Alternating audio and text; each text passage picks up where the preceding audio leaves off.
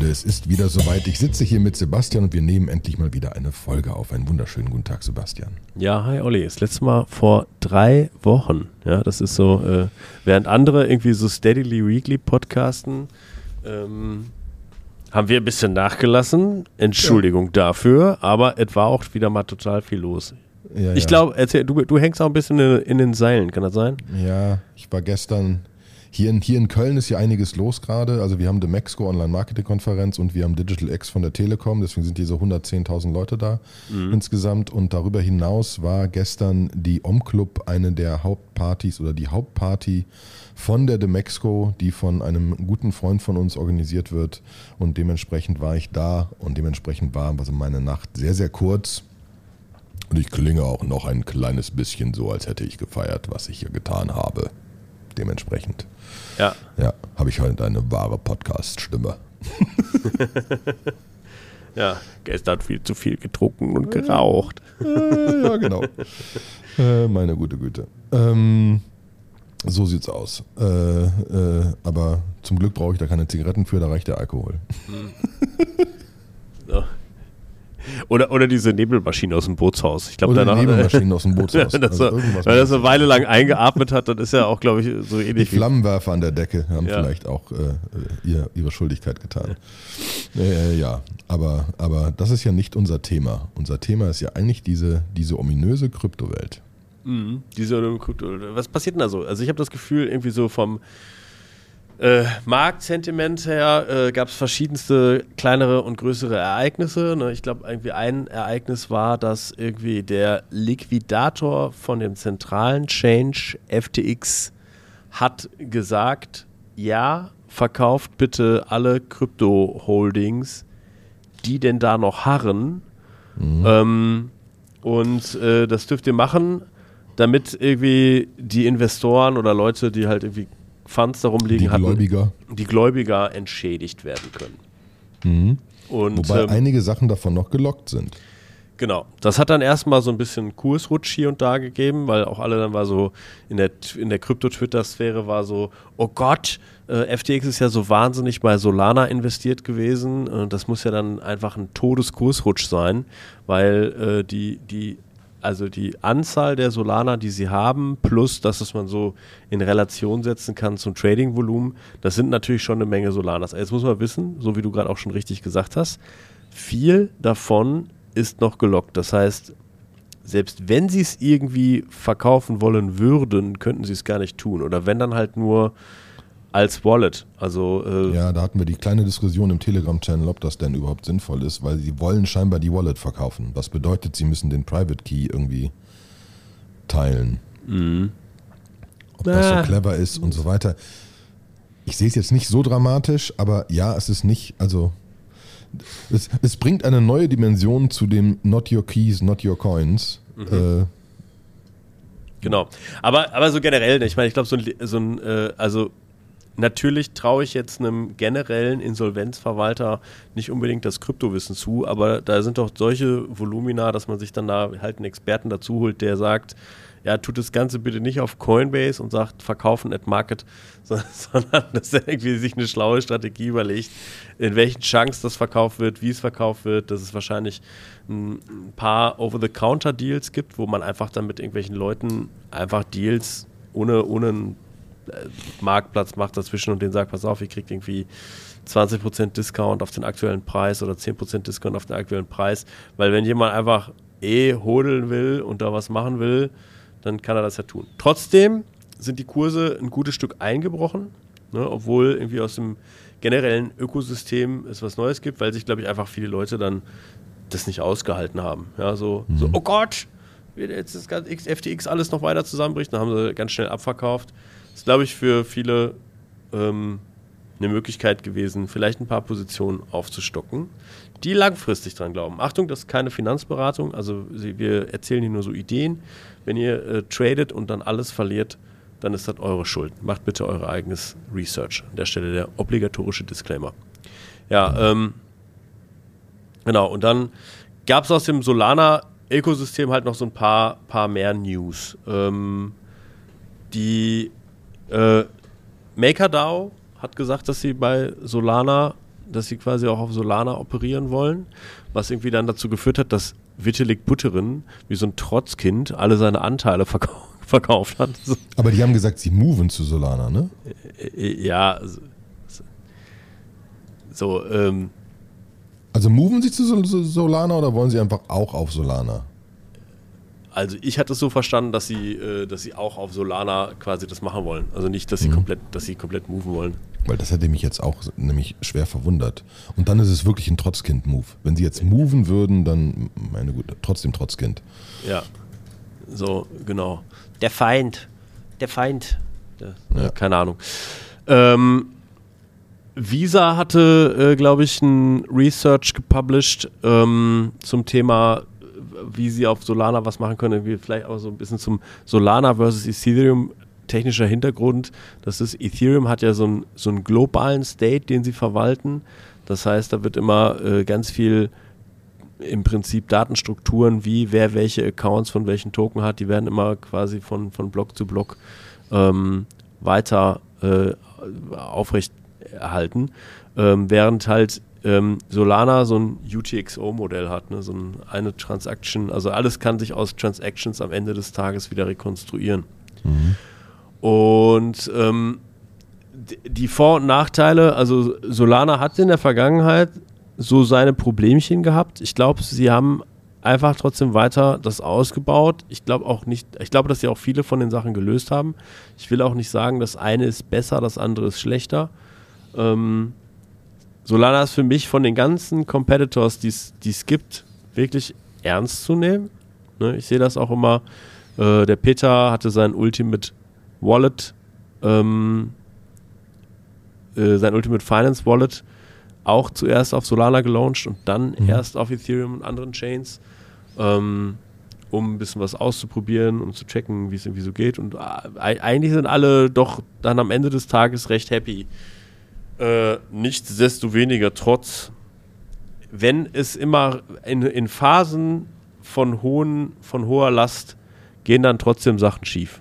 Ne? Also mhm. bei das war ja die letzten zwei Jahre oder vorletztes Jahr oder so, wo das, wo einfach Solana mehrfach komplett die Grätsche gemacht hat, ne? Genau. Wo sie dann auch nicht wussten, dann stand alles, dann gab es bestimmt immer gute Gründe, aber ähm, so recht weiß man irgendwie nicht. Ja. Ne? Ähm, ja, also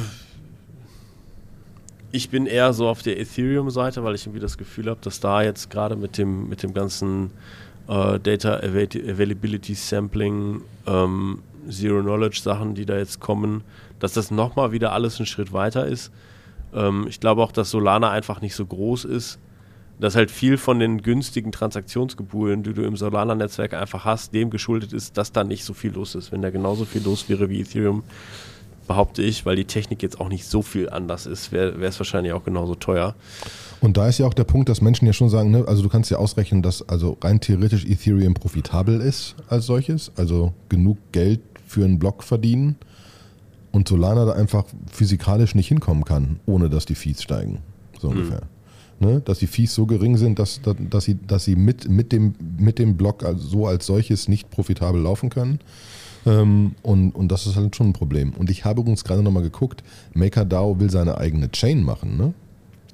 Ja, das sowieso, aber ich glaube trotzdem, das ist alles immer optional on top. Das ist so wie Frax, die wollen ja auch ihre eigene Chain machen, aber mhm. ähm, das sind dann alles Sachen, das ist halt für die Leute interessant, die solely auf Maker irgendwelche Dinge tun wollen also zum Beispiel irgendwie DAI staken und dann von der Daily Saving Rate profitieren. Ähm, für den das jetzt unfassbar krasse Fremdwörter sind, dem sei, wir hatten mal eine ganze Folge zu MakerDAO, relativ am Anfang. Mhm. Einfach runterscrollen bis zum geht nicht mehr, bei MakerDAO dann alles anhören. Ähm, äh, vielleicht so ganz kurz, MakerDAO ist eigentlich so ein Projekt, wo ich mir ein Kryptodarlehen ziehen kann. Also ich kann irgendwie Ether oder Bitcoin da einzahlen und kann mir dann so zwei, rund zwei Drittel des Wertes. Das ist jetzt grobe Faustregel, weil das ist für jeden Coin, den man hinterlegen kann, immer ein leicht anderer Wert.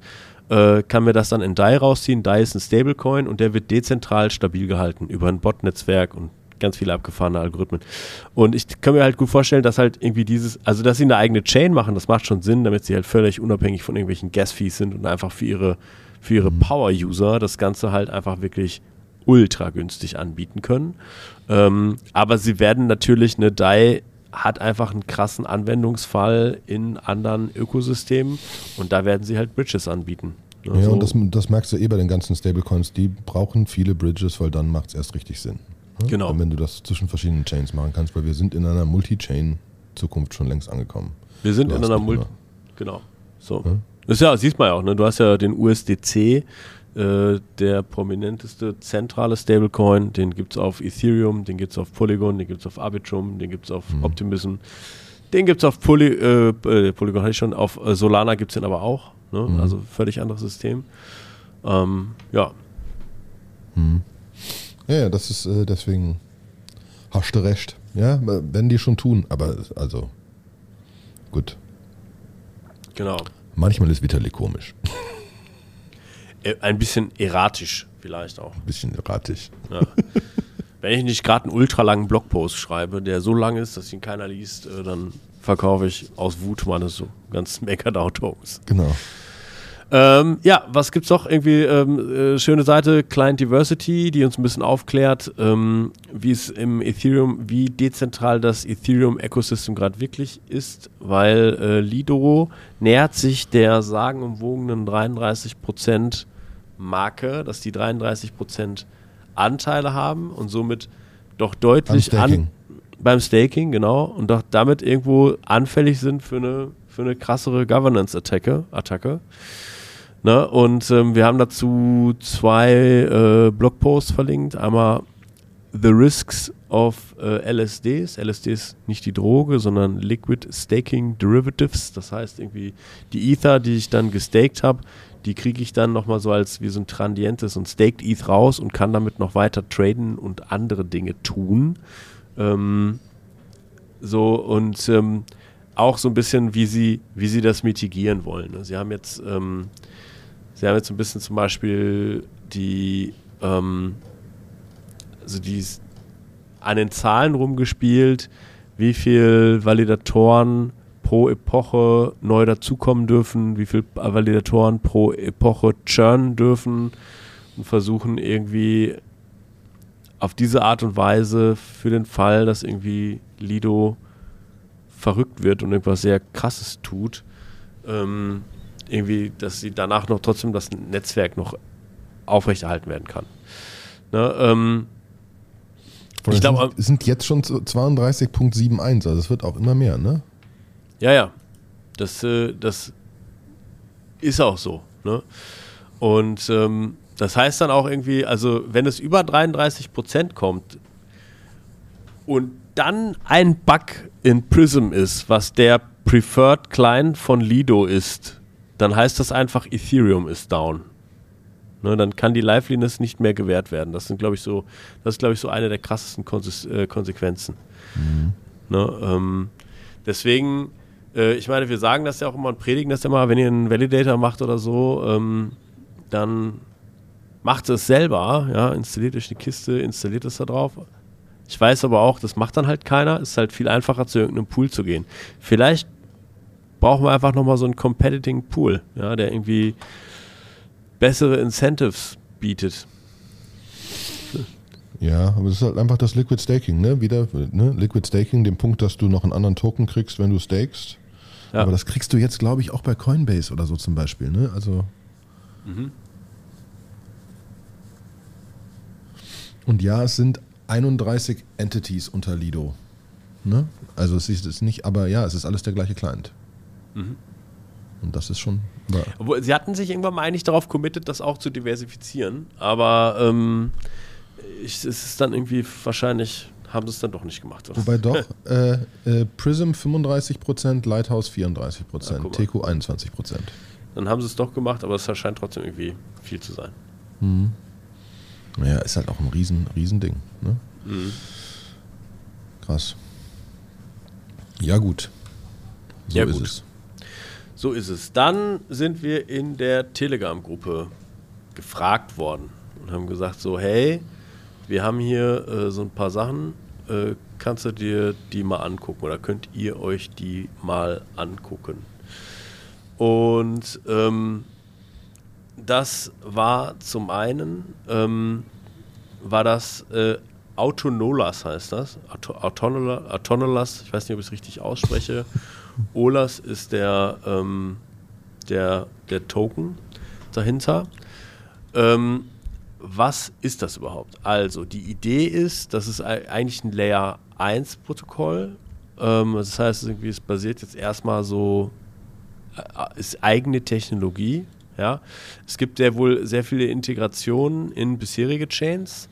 Und es gibt viel, ihre, also so ein Dune Analytics Board sagt, es gibt relativ viel, was da gerade passiert. Und ähm, die der, der Claim ist so ein bisschen Own and Decentralized Off-Chain Processes. Also sie sagen, eines der größten Probleme von On-Chain oder von Smart Contracts, die da sind, sind, ähm, dass Smart Contracts zwar auf der Blockchain implementiert werden, aber sie, sind, sie laufen nicht ongoing. Irgendjemand muss es von immer von außen triggern, dass da was passiert. Und wenn dann da was passiert, dann kostet das direkt Gas und das ist ziemlich teuer. So, und äh, Autonomous ist dann ein Open Source Software Stack, mit dem du halt off-chain Sachen laufen lassen kannst, die aber on-chain äh, ein gutes Interface haben, dass du damit eine ganze Menge tun kannst. Ja. Mhm. Ähm, ich glaube, am besten vergleichen, da werden wir wieder, ziehen wir wieder die Kurve zu MakerDAO. Bei MakerDAO ist es auch so, dass es ein, ein Bot-Netzwerk gibt, was beobachtet, ob irgendwelche ähm, Vaults, das sind die Konten, auf die du dein zum Beispiel dein Ethereum einzahlst und wo du dann deinen DAI rauskriegst. Und wenn irgend so ein DAI unter diese magische Zweidrittelgrenze fällt, dann wirst du liquidiert. Dann verkauft MakerDAO automatisch deine ETH und an jemanden, der es bietet, da ist dann so ein Bieterverfahren drin, das dann auch wieder dezentralisiert ist, also verteilt ist. Bots machen das dann einfach. Die kaufen deine ETH mit einem krassen Discount. Dadurch werden die DAI refinanziert, also dadurch ist halt auf jeden Fall immer der Gegenwert in DAI da. Mhm. Und ähm, das System wird auf diese Art und Weise stabil gehalten. Und das funktioniert natürlich sehr krass mit ökonomischen Incentives. Ne? Also es ist irgendwie, äh, es ist scheinbar äh, ökonomisch, dass irgendjemand einen Rechner die ganze Zeit laufen lässt und guckt, hey, gibt es Vaults, die so ein bisschen unter Wasser sind, also die unterkollateralisiert sind? Und falls ja, dann einen, Bietung, einen Bieterprozess anstie, an, anstößt und dann bei diesem Bieterprozess auch mitbietet und sagt so, hey, ich will das haben, ich bin bereit, X zu bezahlen. Äh, meistens, wenn sie die ETH gekauft haben, verkaufen sie die direkt an irgendeinem zentralen Exchange weiter und machen Arbitragegeschäft und so weiter und so fort. Das ist dann so ein bisschen das, wovon sie ihre Operations bezahlen. Aber das ist so äh, quasi eine Systematik, die MakerDAO ja gebaut hat, die jetzt aber wie du deinen Client bastelst, ne? ob du jetzt deine, dein, ob das jetzt in Rust ist oder ob das ein Bash-Skript ist oder ob du das in, in Java geschrieben hast oder in was auch immer, das ist MakerDAO eigentlich relativ egal. Und ich glaube, Autonomous ist da schon mehr opinionated, wie diese Services aussehen, wie du diese Dinge tust, also wie du diese Operations eigentlich machst. Ähm, Hat es in der Vergangenheit schon ein paar Mal gegeben. Ich weiß noch, André Kronja hat doch mal so einen äh, so Token gelauncht, der hieß Keeper. Mhm. Ne, das war doch auch sowas, dass du halt irgendwie so, hey, äh, du konntest bei Keeper, konntest du einfach sagen, hier, ich habe Hardware, die macht halt Sachen und Leute können mich dafür in diesem Keeper-Token bezahlen und äh, der Markt regelt dann völlig, wie wertvoll das ist, dass ich meine, dass ich so, dass ich halt eine Rechner, Rechnerkapazität mit Aufgaben zur Verfügung stelle. Mhm. Es kann so viel sein wie das Claim von, ähm, von irgendwelchen Rewards bei Jörn Finance. Im einfachsten Fall können aber auch komplexere Sachen sein. Äh, hat am Ende des Tages aber nicht funktioniert. Ähm, beziehungsweise, ich glaube, heutzutage redet keiner mehr über Keeper. Kann das sein? Nee. Nee. nee aber, Gibt's aber andere? er ist ja auch gegangen. Er hat ja auch mit ja. Krypto ganz aufgehört und so, so gefühlt, ja. ne? Gibt es andere, genau, gibt es andere Kronien noch? Lange nichts mehr gehört war mal so in der, in der hohen Welle 2020, 2021, war es der Krypto-CTO-Gott schlecht hinweg und jetzt ist er komplett, hat er dem Ganzen, hat er ausgecasht und wahrscheinlich dem Ganzen abgeschworen. ähm, ja, so, wie finden wir das Projekt jetzt? Also wir haben es uns mal angeschaut. Ähm, ich habe mich mal durch die White Papers geflügt und habe auch mal so in unserem Telegram-Channel mal so einen Auszug gemacht. Äh, ich finde es zu krass durchdacht alles. Also, äh, Was? ja, genau. Eigentlich, eigentlich müsste das doch den inneren, den inneren Nerd in mir tackeln, wenn das alles total krass durchdacht ist. Aber ich habe irgendwie das Gefühl, es ist auch viel Blendwerk.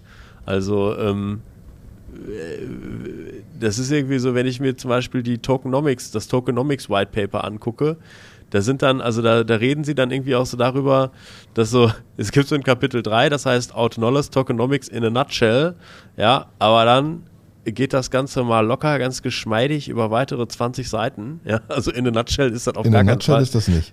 in a nutshell ist das irgendwie nicht. Und dann sind da so, ist da viel mathematische Modelle dahinter geflügt und ist auch so ein bisschen, wenn Leute jetzt irgendwie äh, Code contributen zu dem Protokoll, dann wird es unterteilt in useful Code und not useful Code und du wirst aber nur für deinen useful Code bezahlt, aber es ist irgendwie, also aus dem Paper geht auf jeden Fall für mich nicht hervor, wer jetzt entscheidet, dass das useful Code oder not useful Code. Und dann denke ich mir nur so, naja, die Jungs haben ja echt Ahnung, äh, also Usefulness of Code in terms of donations, so, so rum war es. Und da habe ich mich nur gefragt, so, okay, wer, wer entscheidet das? Wie wird das entschieden? Und äh, wissen die, wie Softwareentwicklung funktioniert? Weil Open Source ist ja tatsächlich irgendwie, da kann ja jeder äh, 13-jährige nordkoreanische, obwohl die vielleicht nicht, die sind in der Firewall, südkoreanische Hacker hingehen und kann dir irgendwie die Hälfte von deinem Code umschreiben. Und dann muss irgendwer jetzt bewerten, ob das jetzt useful war oder nicht, wenn du diesen Pull-Request akzeptierst. Ne? Und eigentlich, äh, also Ja, vor allen Dingen jetzt ist manchmal ein Umschreiben mehr useful als ein neues Feature dazu tun, weil es schneller geworden also, irgend- also das ist ja auch so, so grundsätzlich Bewertung von Effektivität von Entwicklern. Wie viel Code sie geschrieben haben, welchen Code, mehr Code, weniger Code, Pull Request Review, da gibt es ja, gibt's ja tausend, tausend Punkte, die relevant sind. Dementsprechend äh, bin ich da auch ein klein wenig skeptisch. Aber ich meine, sie haben, sie haben einige an so Tools schon drauf, ne? Die du, Ja. die du irgendwie. Ja, ja, das, das muss man sagen. Also die, die machen schon. Ne? Das muss man ihnen jetzt wirklich lassen. Da ist viel Code, da läuft auch. lassen. Ja, da, da läuft irgendwas. Ey, Alter, wie viele Projekte wir irgendwie bei uns im Telegram-Channel haben, wo Leute nur sagen, dass sie das machen wollen und dann gibt es da keine einzige Zeile in dem GitHub-Repository. Die sind schon weit und die haben auch schon auf, ihre, auf ihrem System haben sie Traction und Usage, die auch pro Woche immer mehr wird. Ne? Ähm, ich bin trotzdem so ein bisschen, ich glaube, da muss noch mal einmal aufräumen, einer, und, äh, und muss es einfach noch mal deutlicher. So, wir hatten ein leichtes Audioproblem. Wir werden mal sehen, ob ihr das alle gleich hört. Äh, wenn ich zusammenschneide, schneide ich es raus. Also ich hoffe, wir finden den Übergang. Bei 23 Minuten war das. Genau, bei 23 Minuten, dann sehe ich ja, was du gesprochen hast. Wir waren theoretisch auch gefühlt mit. Au- Mit Autonolas waren wir fertig. Ähm, so, es, es, gab bei, es gab noch ein ganz kleines bisschen was, was ich dazu erzählen wollte. Und zwar ähm, gab es auch schon mal mit Holochain so einen Ansatz, der noch holistischer war, wo es wirklich die Idee war, dass du also wirklich mit Holochain verschiedene Chains implementieren kannst, inklusive wie funktioniert eigentlich, also da kannst du dir dann aussuchen, ob du Proof of Stake oder Proof of Work, also du kannst die Membranfunktion äh, für den Konsensus ja, kannst du selber bestimmen und äh, wo du Storage machst, also das war ein, ein noch krasserer Ansatz, äh, sowas final zu bauen. Aber das, ich glaube, das war so größenwahnsinnig, dass das dann einfach zu groß war. Das ist, heißt dann nie fertig geworden. Also Teile davon ja, aber ne, da waren, glaube ich, die, die Augen waren größer als der Mund, würde man in Köln sagen. So, und, äh, und das wäre jetzt auch so ein bisschen mein, äh, so dieses, das Fazit daraus irgendwie. Ähm, ne, wenn man Sachen ongoing laufen lässt, dann hast du ja auch irgendwann mit Storage zu tun. Der Erfinder von BitTorrent, der hat doch auch mal irgendwie letztens so ein, so ein Ding gemacht. Gibt es das eigentlich noch? Wie hieß das nochmal? Mit diesem Proof of Hard Disk irgendwie. Ja, das gibt's noch. Ähm, Ja. Aber frag mich nicht, wie es heißt. Es ist auch immer kleiner geworden. Aber es gibt es noch. Die arbeiten noch weiter. Die arbeiten noch weiter. Aber der hat nicht mal eine ziemlich interessante Sache gemacht. Der hat halt gesagt so, so hey, du kannst Storage eigentlich nicht so bauen. Ähm, also eigentlich ist das Beste, wie du Storage machen kannst, ist, dass du Server mietest, ja. Und irgendwie alles andere macht ökonomisch irgendwann dann keinen Sinn, weil wenn du es hochverfügbar machst, ist es äh, sehr schwer zu gewährleisten und wird dann doch recht teuer. So und ähm, Ja, genau. so, er sagt, So, äh, da, das war das. Und ich denke mir dann auch bei Operations von so Services, es ist doch am Ende des Tages das Gleiche. Ja, so, ähm, ja. Und äh, das zweite Projekt, was ich äh, da ähm, besprechen möchte, sind die, äh, Moment, muss ich mal auch, sind die Chain Tools. Eine Sekunde. Ähm, die Chain Tools haben als äh, Token den CTLS äh, und da sind auch so, hey, könnt ihr euch das mal angucken? Ähm, so, und da habe ich mir auch das White Paper durchgelesen und ich glaube, eine Sache, die sie ganz smart machen, die ich so noch nicht gesehen habe und die auch cool ist, ist, dass sie ein, eine Funktion aus Uniswap V3 benutzen, um Rewards an Liquidity Provider zu verteilen. Also generell ist es ja so, wenn du ein neues Protokoll bootstrappen willst irgendwie und äh, du hast jetzt sagen wir mal Governance Tokens, dann muss man die ja meistens noch in irgendeinen Smart Contract reinstaken, um die Protokoll Rewards dann irgendwie zu bekommen. Die kannst du dann halt claimen, je nachdem, wie du diese reingetan hast. Das heißt irgendwie, du musst erstmal deinen Token Liquidity providen bei Uniswap, dann kriegst du den NFT dafür, dass du einen Liquidity Pool NFT hast und dann musst du diesen NFT meistens noch in irgendeinen dritten Contract reintun.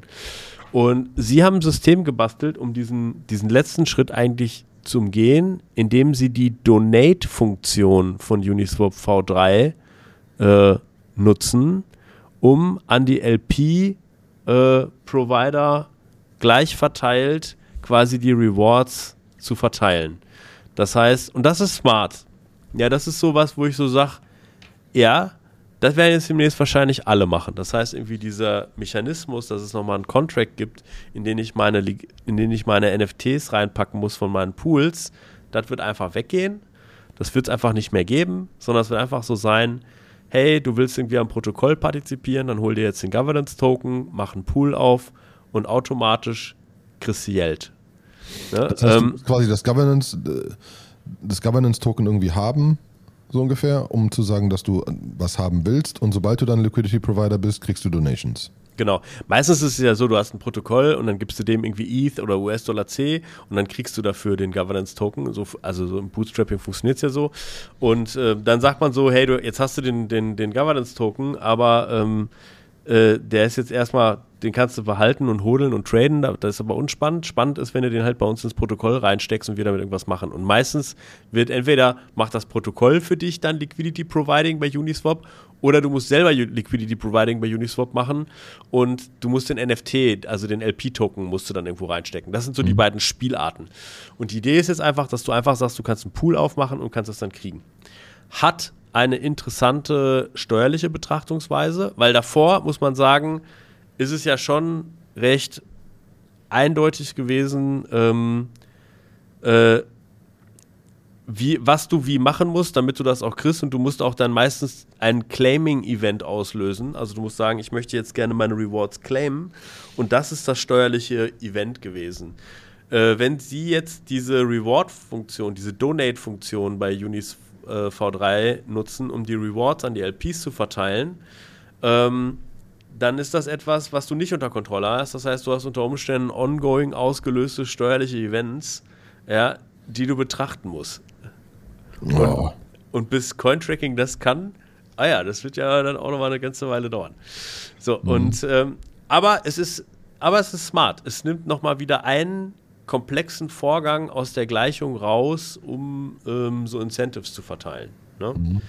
Und ähm, sie haben dann halt. Auch, und, aber wie sagen die, wie oft sie die Donate-Funktion machen?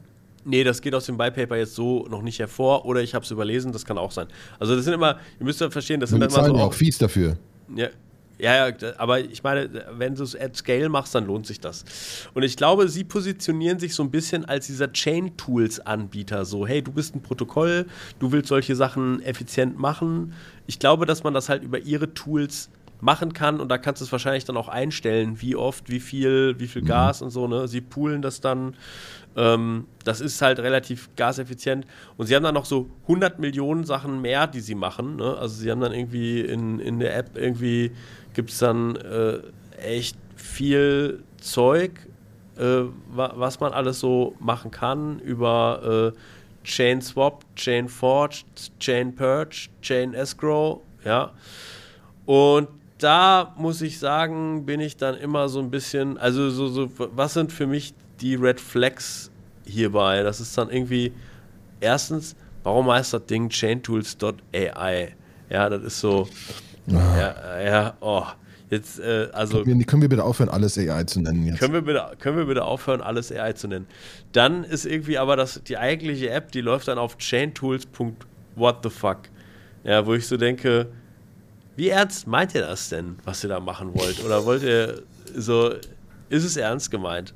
Und dann äh, gucke ich halt irgendwie in dieses White Paper rein und sehe halt so 100.000 Services, die sie machen wollen. Und das ist dann so ähnlich wie, wenn Leute zu mir zu meinen Elements kommen und sagen, hey, ich will eine App bauen, ja, so und mir so sagen, so, pass mal auf, es gibt, es gibt zwar schon Fitness-Apps und es gibt auch Apps, die mit dir Diät machen, aber es gibt noch keine App, die mit dir Fitness und Diät in einer App vereint. So. Und ich will eine App machen, die ist eine Fitness-App und die ist eine App, wo du halt deine Kalorien zählen kannst und du kannst auch shoppen in der App, da kannst du dann direkt deine Fitness-Sachen kaufen und dann sonst was kaufen und am, deinen Wocheneinkauf für deine Rezepte kannst du auch machen. Ach ja, Rezepte sind auch noch in der App drin, wo ich dann so weiß, ja, das kannst du alles machen, aber dann bist du auch schon direkt irgendwie bei einem lockeren äh, zweistelligen Millionenbetrag in der Entwicklung. Und aus Erfahrung funktionieren eigentlich diese Hub-Apps immer nie so gut. Leute wollen eigentlich eine App haben, die kann ein oder zwei Funktionen and that's it. Und äh, die wollen gar nicht die Komplexität haben, dass man damit 100.000 Sachen machen kann. Ne? Ja. So.